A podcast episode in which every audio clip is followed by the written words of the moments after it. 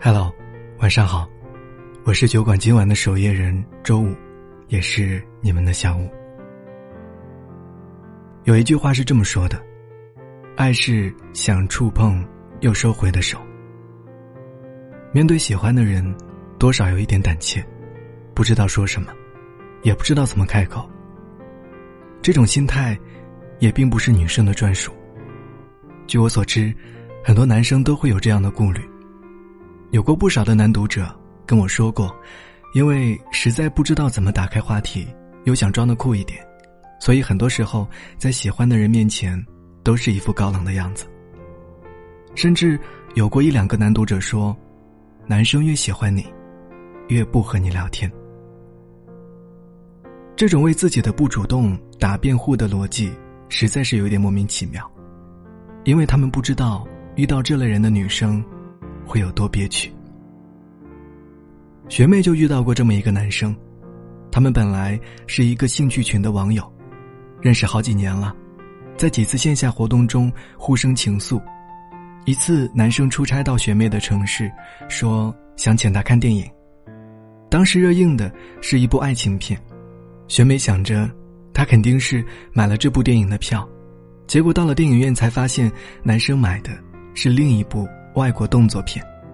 那个男生是这么说的：“爱情片有点无聊，这部动作片的特效听说还行。”学妹说，他们从电影院出来散步的时候。她都故意跟男生走得近一点，假装无心的碰到他的手，她内心无比期待对方能够牵起她的手，可惜并没有。第一次约会，如果说是单细胞直男的无知操作，第二次约会就真的让学妹有点生气了，因为她以为只是两个人的约会，到了才发现他把表妹也叫上了，三个人的气氛有点尴尬。刚好这个时候，学妹拿到了一个实习的 offer，遇到了另一个同事来实习的男生，两个人瞬间看对了眼儿，也就在一起了。其实之前的那个男生条件各方面都不错，他要是更主动一些，说不定两个人就成了。可偏偏他这种有点怂的性格，让这段缘分成了遗憾。韩剧《请回答一九八八》里。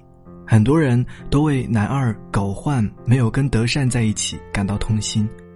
狗焕很喜欢德善，担心德善学习回来太晚，总是熬到深夜，听到他进门才睡觉，会在拥挤的公交车上硬生生的给他撑出一块空间，等德善一起上学。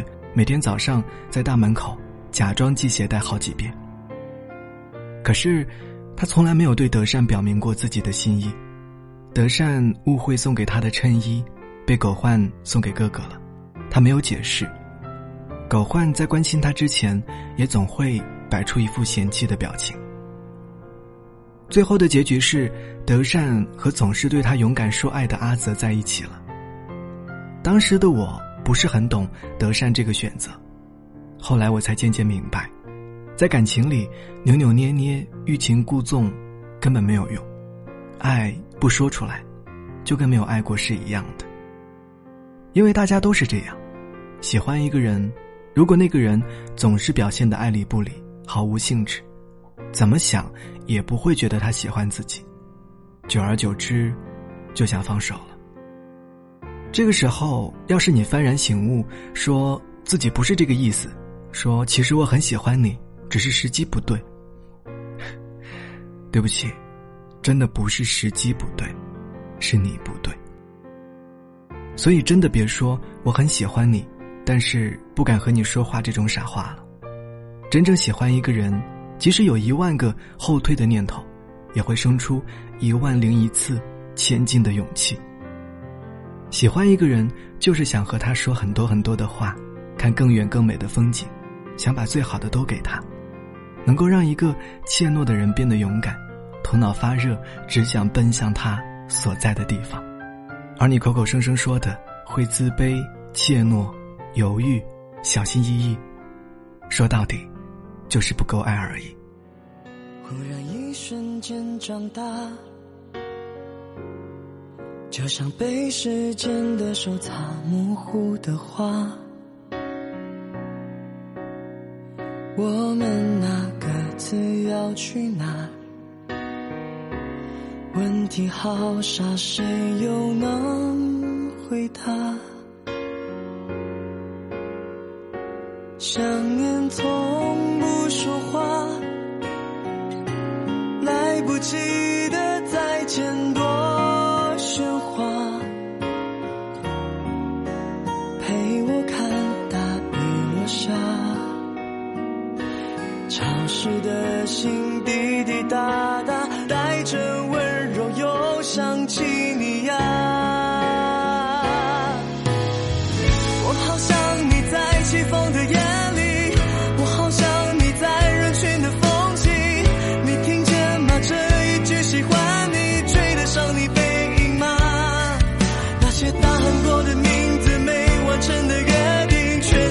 心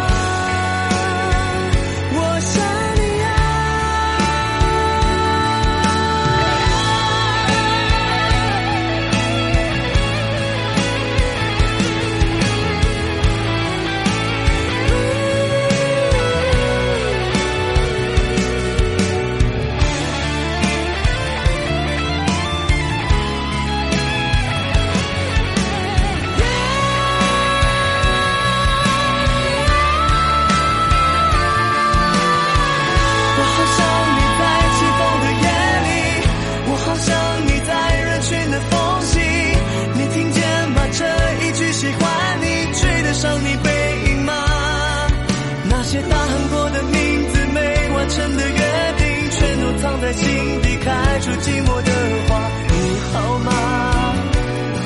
为什么长大就要走散呢？你现在在哪里？隔我多远距离？是否勇敢飞行？有没有人爱你？每当我想起你，世界突然安静，你也一样吗？青春有你出席，不是为了让你缺席，好想沿着回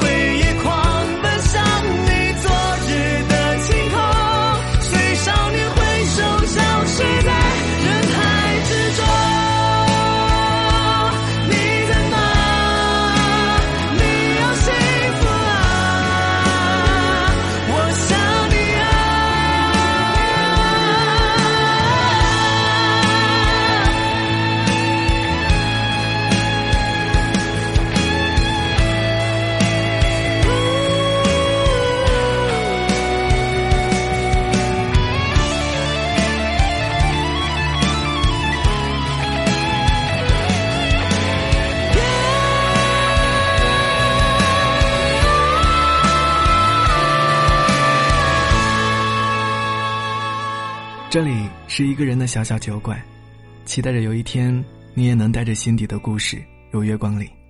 如果你还喜欢今天的故事，欢迎你转发，让更多的朋友看到。我是小五，祝你晚安，下次见。